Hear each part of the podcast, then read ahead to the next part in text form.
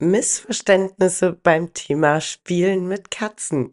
Darum geht's heute in Episode 169 vom Verstehe deine Katze Podcast, dem Podcast für unschlagbare Mensch-Katze-Teams.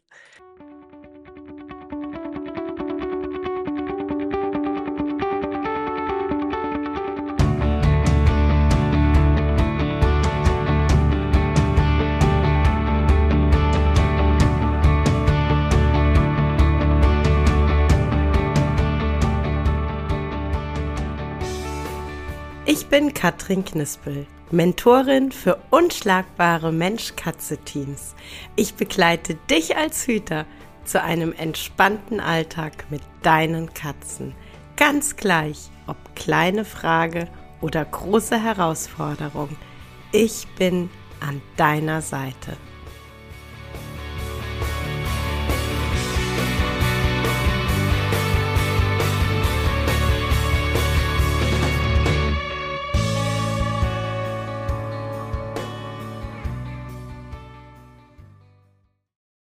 Ich möchte die heutige Episode nutzen, um mit dir so ein bisschen hinzuschauen, welche ähm, ja Missverständnisse, welche nicht ganz so stimmigen Annahmen es rund um das Thema Spielen mit Katzen gibt ähm, und tatsächlich ganz viel auch in die Richtung ähm, Mehrkatzenhaushalt und das Thema Spiel Einfach weil für mich Spiel zwischen Hüter und Katze so ein immens wichtiges Thema ist. Es ist für die Katze wichtig. Es bietet äh, Bedürfnisbefriedigung. Die natürlichen Verhaltensweisen können ausgelebt werden. Aber es bietet einfach auch jeden Tag eine tolle Routine, um als unschlagbares Mensch-Katze-Team in einer richtig tollen, sicheren Bindung zu sein. Und deshalb ist das Thema Spiel mir so wichtig. Und deshalb, ähm, ja, möchte ich da, ach, das Wort aufklären fällt mir immer so schwer, äh, weil, weil das so, ja, negativ konnotiert ist. Nee, ich möchte nicht aufklären, ich möchte erklären. Und ähm, ich möchte so Missverständnisse oder falsche Annahmen irgendwann wirklich aus der Welt sind. Und ähm, deshalb gibt's jetzt heute mal diese Episode der ja, Irrungen und Wirrungen, würde ich es mal nennen. Und äh, tatsächlich ein Klassiker, auch immer im Spielekurs selber, ist das Thema Spielen mit mehreren Katzen und da eben die Thematik, ähm, dass das nicht gut funktioniert, dass man mit zwei, drei, vier Katzen, wie auch immer, also mit mehreren Katzen auf einmal spielt. Und das ist gar nicht so überraschend.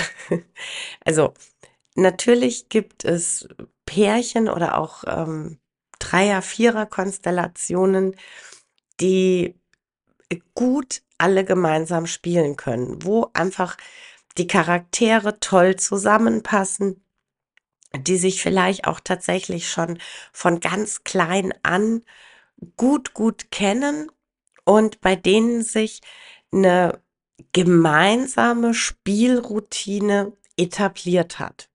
Das ist total okay. Und wenn du so eine Truppe zu Hause hast, dann ähm, musst du da nichts dran ändern. Dann ist es total toll, weil dann ist es für deine Truppe stimmig. Das ist aber eher die Ausnahme als die Regel. Und das ist ja auch eigentlich ganz logisch, denn wenn wir uns einmal vor Augen führen, dass das Spiel die Jagd imitiert und uns dann bewusst machen, dass unsere Katzen Einzeljäger sind, weil ihre Beute so klein ist, dass sie sie natürlich auch gar nicht teilen können. Ne? Also wenn du guckst, eine Maus ist für eine Katze eine gute Mahlzeit. Deshalb sind Katzen Einzeljäger. Die jagen nicht organisiert im Rudel eine große Beute und teilen die. Jeder jagt für sich das, was er für sich braucht. Und ja, damit ist eigentlich schon geklärt, warum es eben nicht die Regel ist, dass unsere Katzen gemeinsam spielen können. Damit ist eigentlich schon geklärt, warum es oft da zu Konflikten und Frustration kommt. Frustration nicht nur bei den Hütern, das meine ich jetzt gar nicht so sehr, sondern bei den Katzen. Gerade wenn man dann auch ähm, vielleicht einmal so einen sehr forschen, sehr wagemutigen Spieler hat, der auch ähm, gar nicht so lange lauern möchte, sondern am liebsten sofort der Beute hinterher sprintet und der Partner im Gegenzug eher eine zurückhaltende Katze ist, die gerne und lange lauert, die sich mehrere Pläne schmiedet, sie verwirft, einen neuen Plan macht und dann erst auf die Beute ansetzen möchte. Dann ist völlig klar, dass der wagemutige, stürmische voll auf seine Kosten kommt und die etwas zurückhaltende, die Katze, die lange, lange lauern möchte, immer wieder unterbrochen wird, immer wieder Frustration erlebt, denn sie kommt gar nicht dazu, ihr Lauern, ihr Lauerspiel auszuleben, weil immer der Kumpel dazwischen ist und immer die Beute greift. Und das am, am sinnvollsten erscheinende ist tatsächlich einfach wirklich, dass wir solchen Katzenkonstellationen entweder, wenn wir zu zweit agieren können, zwei unterschiedliche Spielorte anbieten oder dass wir die Katzen wirklich separieren, dass man sagt, der eine bekommt hier das Spielangebot, der andere bekommt da das Spielangebot. Und das Erste, was ich dann ganz oft höre, ist, das funktioniert bei mir nicht, das habe ich ausprobiert, dann ist entweder der, mit dem ich gerade spielen möchte, sitzt immer an der Tür und guckt und möchte zu seinem Kumpel oder der, mit dem ich gerade nicht spiele, der sitzt auf der anderen Seite der Tür und kratzt. Ja, das mag so sein. Das spreche ich dir auch gar nicht ab. Aber da geht's dann darum, dass wir neue, andere Routinen etablieren können. Ja, dass wir zum einen, wenn wir sagen, die Katze, der ich eigentlich einzeln ein Spielangebot machen möchte, sitzt dann immer nur an der Tür und guckt, ja, dann muss ich bei der Katze schauen, dass mein Spielangebot, das ich mache, dass das A super, super interessant ist und dass ich B auch wirklich einen langen Atem habe und bereit bin, mich mal ein bisschen hier zum Larry zu machen, damit die Katze, die in den ganzen Spielsessions vorher immer erlebt hat, dass sie eh nicht zum Zug kommt, dass die Katze über eine mehrere Tage durchaus auch andauernde Wiederholung eine neue Routine etablieren kann, dass die Katze merkt, oh wow, mein Hüter, der legt sich hier gerade so richtig für mich ins Zeug und es ist total cool, ich kann mich hier voll drauf einlassen, denn der macht auch wirklich weiter und ich darf hier lauern, solange ich möchte. Ich darf langsam ins Spiel reinfinden und ich habe am Ende Jagderfolg und ich habe eine coole Spielsession.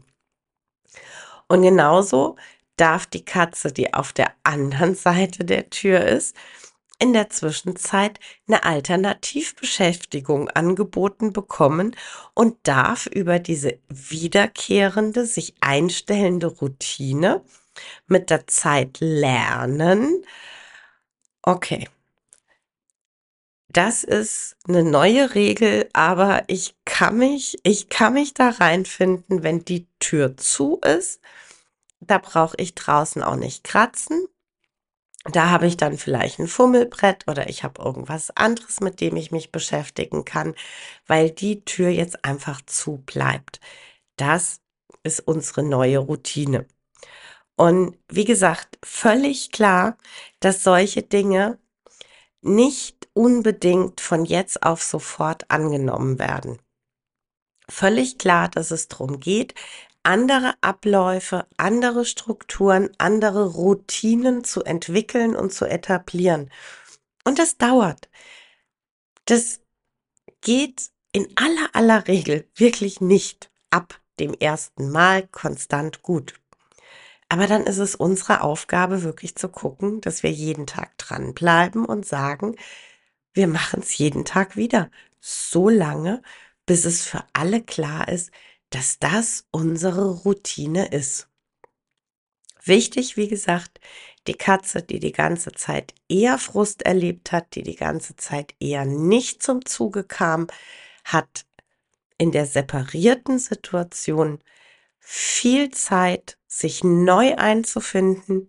Sie bekommt viel Zeit, die Erfahrung zu machen, dass das wirklich jetzt ihre Spieleinheit ist, dass sie hier jetzt wirklich keinen Frust erlebt. Und die Katze, die auf der anderen Seite der Tür ist, die darf ein tolles Alternativprogramm haben.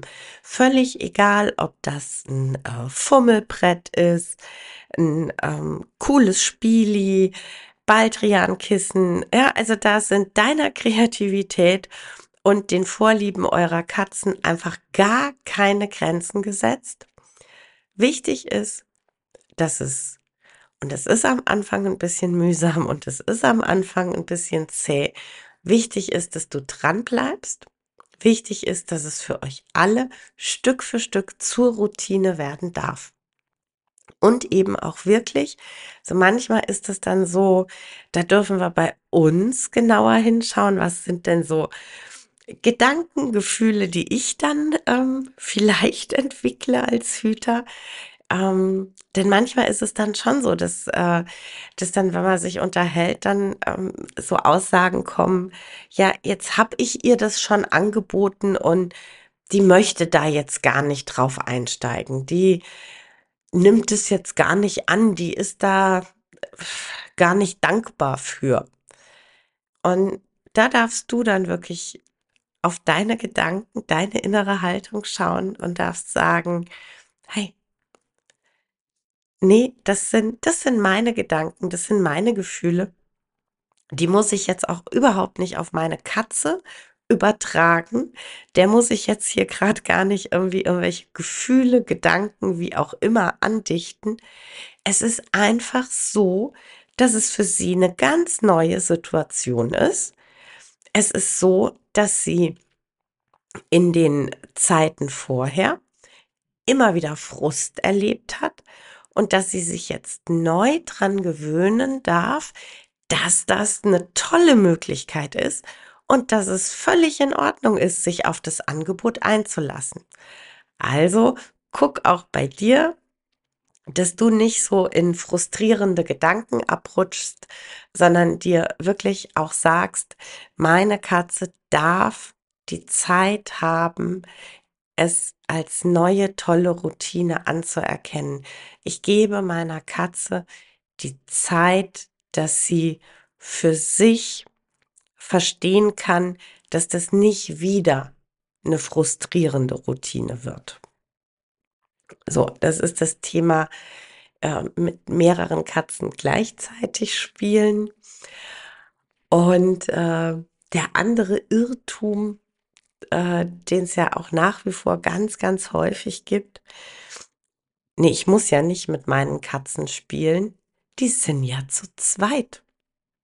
Und die können ja miteinander spielen.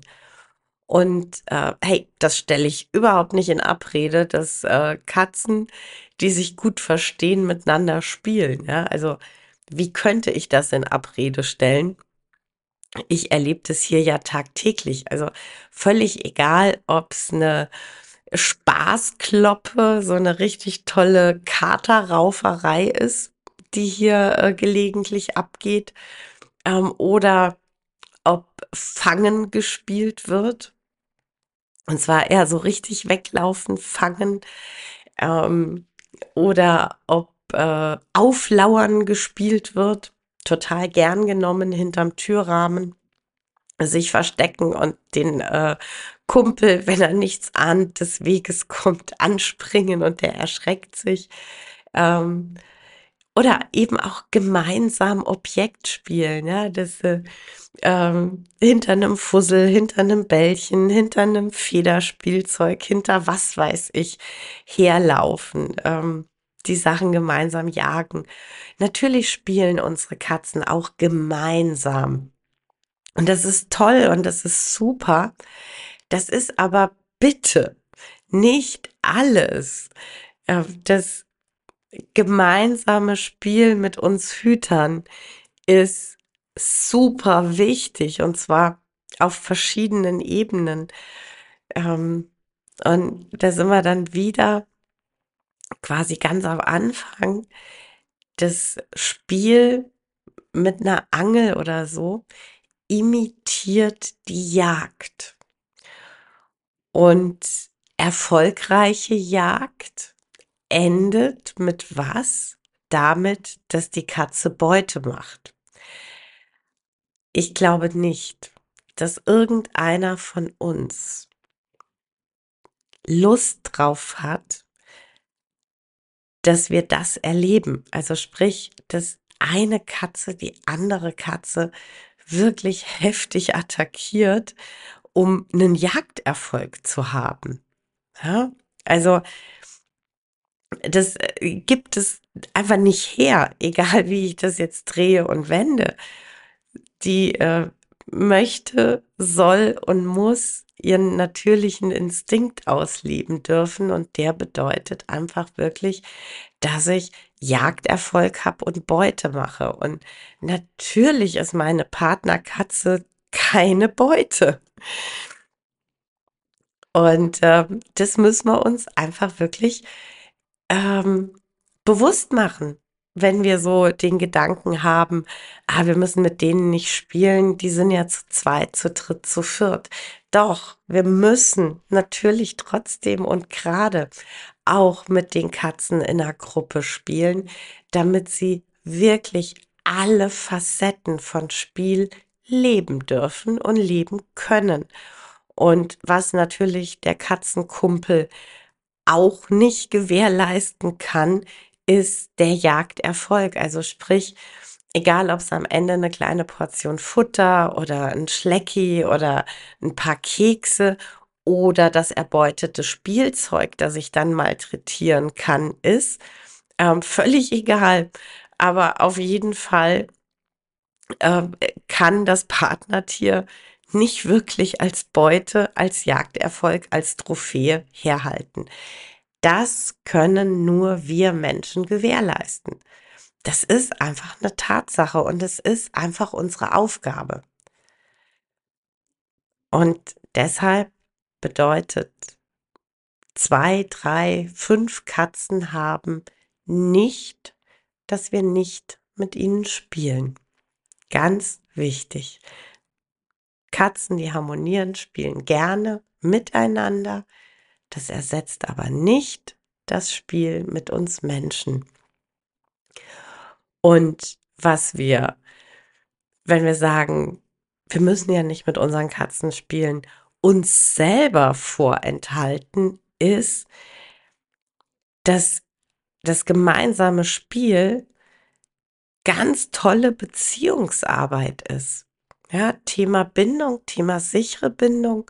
Unsere Katzen erleben uns, wenn wir Spielroutinen etabliert haben, erleben unsere Katzen uns als zuverlässigen, zugewandten Sozialpartner. Das ist eine Grundsäule, wenn es darum geht, was kann ich als Hüter tun, um meiner Katze sichere Bindung zu ermöglichen. Sei zugewandt, sei zuverlässig. Mach's über Spielsessions unter anderem, nicht nur, aber unter anderem. Das zweite, wir sind für unsere Hauskatzen Sozialpartner. Und genauso wie das gemeinsame Kuscheln oder ähm, gemeinsam die Hausarbeit verrichten, Stichwort Betten machen. Ähm, genauso ist das gemeinsame Spiel Interaktion mit dem Sozialpartner Mensch, mit dem Hüter. Und ähm, warum sollte ich mir das selber nehmen wollen? Das ist so toll. Und das Dritte ist, wir Menschen sind für unsere Katzen eine wichtige Ressource. Das ist so.